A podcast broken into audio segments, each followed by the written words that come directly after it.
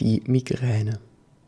Bei der Migräne handelt es sich um einen rezidivierend auftretenden, meist einseitig lokalisierten Kopfschmerz, welcher oftmals mit Übelkeit, Erbrechen, Phono- oder Photophobie einhergeht. In etwa 10 bis 30 Prozent der Fälle kommt es dabei zu Auraphänomenen.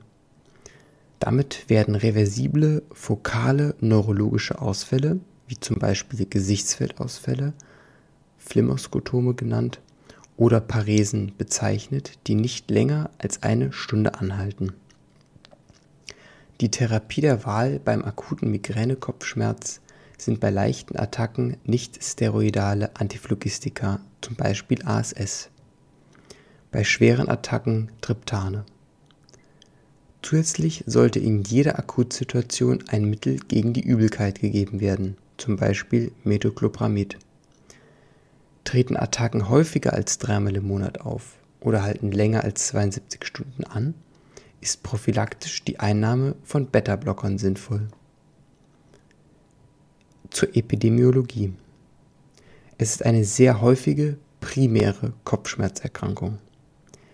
Die Migräne ist eine Volkskrankheit mit hohen Kosten durch Arbeitsausfall, Arztbesuche welche für die Betroffenen häufig nicht befriedigend sind, und Medikation sowie mit einschränkenden Belastungen der Betroffenen.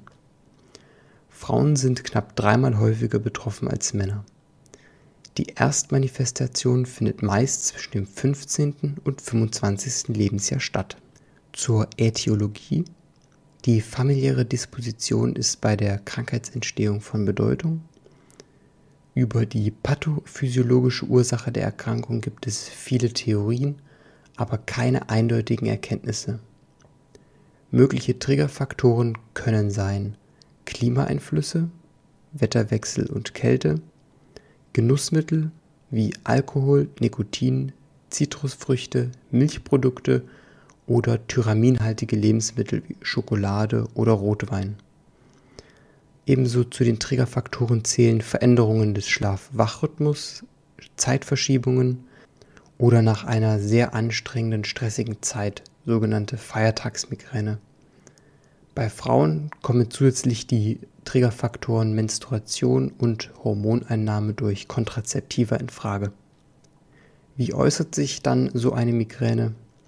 Es gibt ein Prodromalstadion, was aber fakultativ ist, und etwa bei einem Drittel der Betroffenen auftritt. Die Vorboten zeigen sich Stunden bis zwei Tage vor der Migräneattacke. Diese Vorboten können sein Stimmungsveränderung, Heißhunger oder Appetitlosigkeit, Schwierigkeiten beim Lesen und Schreiben, vermehrtes Gähnen, Polyurie, Polydypsie. Danach zeigen sich Kopfschmerzen. Circa 60 Prozent sind einseitig lokalisiert, können aber auch während des Anfalls auf die andere Seite wechseln. Insbesondere frontal und frontotemporal bzw. retroorbital sind diese Schmerzen lokalisiert. Diese Schmerzen können 4 bis 72 Stunden andauern. Der Verlauf der Kopfschmerzen ist langsam zunehmend. Der Charakter ist pulsierend, bohrend, hämmernd. Begleitphänomene können sein eine Phonophobie, eine Photophobie, Appetitlosigkeit, Übelkeit, Erbrechen, leichtes Augentränen, Geruchsüberempfindlichkeit und eine Verstärkung durch körperliche Tätigkeiten kann auftreten. Dann gibt es noch die Migräne mit Aura, früher Migräne accompagnée. Zur Definition es sind anfallsweise auftretende reversible fokale neurologische Symptome mit einer Dauer von weniger als 60 Minuten typisch. Migränetypische Kopfschmerzen sind dabei nicht obligat, eine sogenannte Migräne sans Migräne. Die kortikale Symptomatik äußert sich insbesondere mit einer Beteiligung der Sehrende, früher auch als Migräne ophthalmique bezeichnet, es kann zu einem Flimmerskotom, welches von parazentral nach peripher wandert, kommen. Es kann ein negatives Skotom sein, was zu Gesichtsfeldausfällen führt, oder ein positives Skotom. Das zeigt sich durch gezackte Linien bzw. Fortifikationsspektren, die das Flimmerskotom umgeben oder ausfüllen. Ebenso können Photopsien, Lichtblitze, grelle Farbwahrnehmungen, Sensibilitätsstörungen, Parästhesien oder eine Aphasie auftreten. Bei einer Hirnstamm- oder Kleinhirnsymptomatik zeigen sich Paresen oder ein Schwindel. Die Diagnose Migräne kann anhand diagnostischer Kriterien gestellt werden. Landläufig werden unter Migräne jedoch häufig zahlreiche nicht ärztlich diagnostizierte Kopfschmerzen subsumiert. Dann gibt es noch bestimmte Verlaufs- und Sonderformen der Migräne. Es kann zu einer Aura ohne Kopfschmerz kommen. Klinisch präsentiert sie sich folgendermaßen. Es gibt zwei Häufigkeitsgipfel, junge Patienten und Patienten über 60 Jahren und es zeigen sich Aurasymptome ohne den typischen Kopfschmerz. Die Diagnosestellung ist aufgrund der fehlenden Kopfschmerzen erschwert. Eine differentialdiagnostische Abklärung, zum Beispiel zur TIA, ist besonders wichtig. Dann gibt es noch die Migräne mit Hirnstammaura, früher Migräne vom Basilaris-Typ bezeichnet. Sie zeichnet sich aus durch einen okzipital betonten Kopfschmerz. Es kann zu Aurasymptomen kommen, also beidseitigen Gesichtsfeldausfällen oder Doppeltsehen, Dysarthrie, Ataxie, Hörminderung, Tinnitus oder Schwindel bis hin zu Bewusstseinsstörungen, aber Kave keine motorischen Defizite. Dann gibt es noch die ophthalmoplegische Migräne. Hier sind meist Kinder betroffen. Die Schmerzen sind ähnlich den Migränekopfschmerzen es kann zu Paresen eines oder mehrerer Nerven für die Okulomotorik, also den Hirnnerven 3, 4 und 6 kommen und es können Doppelbilder entstehen. Dann gibt es noch die vestibuläre Migräne. Diese ist die häufigste Ursache spontan rezidivierender Schwindelattacken im mittleren Lebensalter. Die Klinik präsentiert sich dahingehend auch folgendermaßen. Zeigt sich ein Schwindel im Sinne einer Bewegungsillusion der Umwelt als Migräneaura mit Zeichen einer peripher- oder zentralvestibulären Störung. Dies kann unter anderem in Form eines Spontan- oder Lagerungsnystagmus auftreten. Die Therapie, die vestibuläre Migräne, ist nicht spezifisch therapierbar. Der Fokus liegt auf einer Patientenedukation und gegebenenfalls einer medikamentösen Migräneprophylaxe. Es können gegebenenfalls Antiemetika gegeben werden. Nun zur Diagnostik der Migräne. Bei der klinischen Diagnose der klassischen Migräne ohne Aura muss Folgendes beachtet werden. Anamnestisch mindestens fünf Attacken, die folgende Kriterien erfüllen und nicht auf eine andere Erkrankung zurückzuführen sind. Das wären einmal die Dauer, ca. 4 bis 72 Stunden, dann mindestens zwei der folgenden Kriterien bezüglich des Kopfschmerzes, einmal Lokalisation, meist einseitig, der pulsierende Charakter, mittlere bis starke Intensität, Verstärkung durch körperliche Tätigkeit. Dann noch als letzten Punkt das Auftreten von mindestens einem der folgenden Begleitsymptome, Übelkeit und/oder Erbrechen, Photophobie oder Phonophobie. Es kann auch noch eine allgemeine Untersuchung beim Leitsymptom Kopfschmerz zum Ausschluss anderer Ursachen stattfinden. Der neurologische und ein detaillierter Hirnnervenstatus können erhoben werden.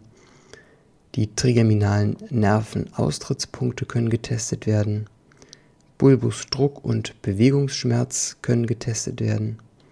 Die Beweglichkeit der HWS die Druckschmerzhaftigkeit der perikraniellen Muskulatur, Klopf- und Druckschmerz der Kalotte, Schmerzen bei Kieferöffnung, Beurteilung der Schleimhäute, der Zahnstatus, Ertasten der Arteria temporalis superficialis und eine Messung des Blutdrucks kann erfolgen. Zur Zusatzdiagnostik können MRT und, und visuell evozierte Potenziale herangezogen werden. Die Differentialdiagnosen zur Migräne sind die Spannungskopfschmerzen, der Clusterkopfschmerz, paroxysmale Hemikranie und der medikamenteninduzierte Kopfschmerz. Zur Therapie im Allgemeinen. Die Patienten sollen von äußeren Reizen, also dem Licht, lauten Geräuschen usw. So abgeschirmt werden und es empfiehlt sich eine Bettruhe. Zur medikamentösen Akuttherapie eine möglichst frühe und hochdosierte Medikamenteneinnahme mit anschließender klinischer Befundkontrolle ist häufig entscheidend für den Therapieerfolg. Bei leichten bis mittelstarken Migräneattacken sind nicht steroidale Antirheumatika Mittel der ersten Wahl. Bei mittelschweren bis schweren Migräneattacken empfehlen sich Triptane, beispielsweise Sumatriptan, Almotriptan, die oral, nasal, rektal oder subkutan appliziert werden können. Ebenso ist eine Kombination von Triptan mit nicht-steroidalen Antirheumatikern möglich. Dies ist indiziert bei Patienten mit langen oder wiederkehrenden Migräneattacken. Die Wirkung beruht auf einer Agonisierung des 5-HT1-Rezeptors es kommt zu einer Hemmung der perivaskulären aseptischen Entzündung im Bereich der Dura-Arterien und zudem zu einer Vasokonstriktion. Es kann auch zu einem Wiederkehrkopfschmerz kommen, Headache Recurrence. Dies ist ein Wiederauftreten innerhalb von 2 bis 24 Stunden nach primär wirksamer Therapie. Dies kann bei ca. 15 bis 40 Prozent der Patienten nach oraler Gabe auftreten. Eine erneute Gabe ist dann möglich. Nebenwirkungen können sein ein passagierer Blutdruckanstieg, der sehr häufig ist, koronare Ischämien, die eher selten sind, Parästhesien und Kältegefühl der Extremität, Schwindel, Müdigkeit, Flasch, ebenso wie Kopfschmerzen bei zu häufiger Anwendung. Kontraindikationen gegen eine medikamentöse Therapie sind eine Überempfindlichkeit gegenüber dem Wirkstoff oder einem der Hilfsstoffe, eine KHK, ein Myokardinfarkt in der Anamnese oder eine Prinzmetallangina. Eine PAVK, ischämische Schlaganfälle, TIA in der Anamnese, arterielle Hypertonie oder eine gleichzeitige Therapie mit Mauhämmern oder Ergotamin. Ebenso eine Kontraindikation ist die schwere Leberinsuffizienz, eine eingeschränkte Nierenfunktion oder auch eine Schwangerschaft und Stillzeit. Antiemetika sind bei allen Attacken als zusätzliche Gabe möglich. Hier kann Metoclopramid per Os gegeben werden, alternativ auch Domperidon. Optionen der ferneren Wahl sind Ergotamin-Tartrat, diese sind ab 16 Jahren zugelassen und nur in Ausnahmefällen bei sehr langen Anfällen oder mehrfachen Rezidiven, da eine geringe Wirksamkeit und mehr Nebenwirkungen als bei anderen Migräneattacken vorliegt. Ebenso in Ausnahmefällen hat sich Tramadol, also ein Opioid, in Kombination mit Paracetamol als wirksam erwiesen. Hierfür liegt jedoch keine Leitlinienempfehlung vor. Es besteht ein Risiko der Entstehung von Medikamentenübergebrauch Kopfschmerzen. Das wird später nochmal im Kapitel Medikamenteninduzierter Kopfschmerz behandelt. Die Migräne-Notfallmedikation besteht nach erfolgloser Einnahme oraler Medikation in ASS als schnell wirksames Lysinat IV oder Sumatriptan subkutan, alternativ Metamizol IV ergänzend Metoclopramid IV.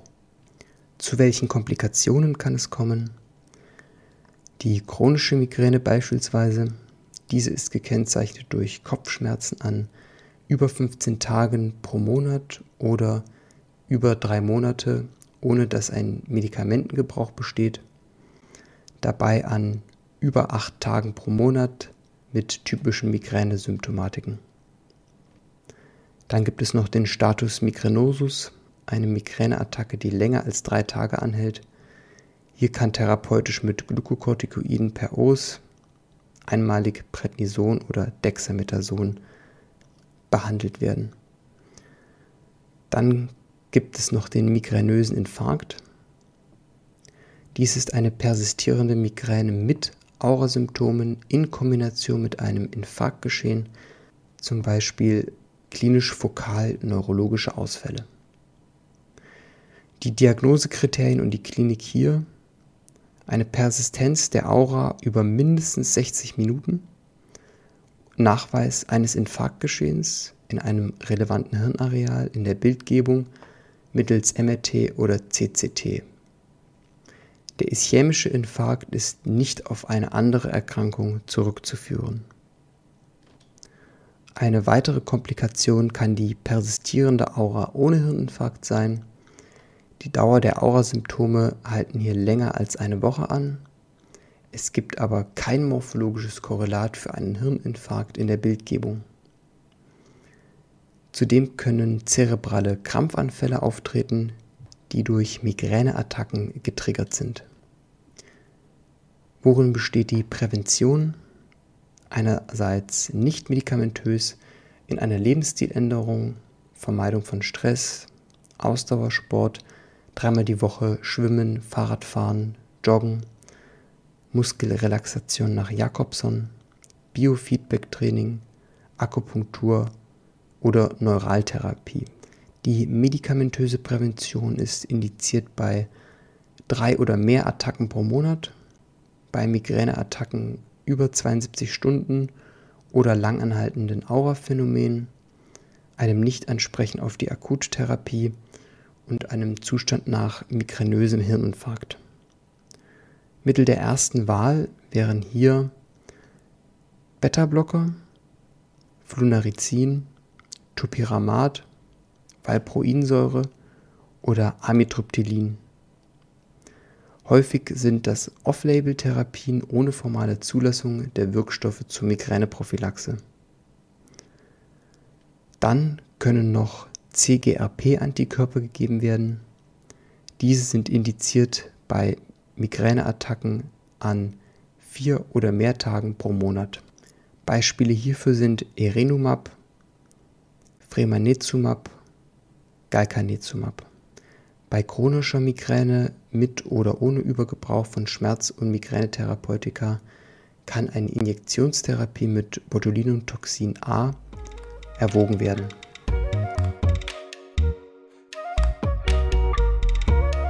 Vielen Dank euch an dieser Stelle wieder fürs Zuhören.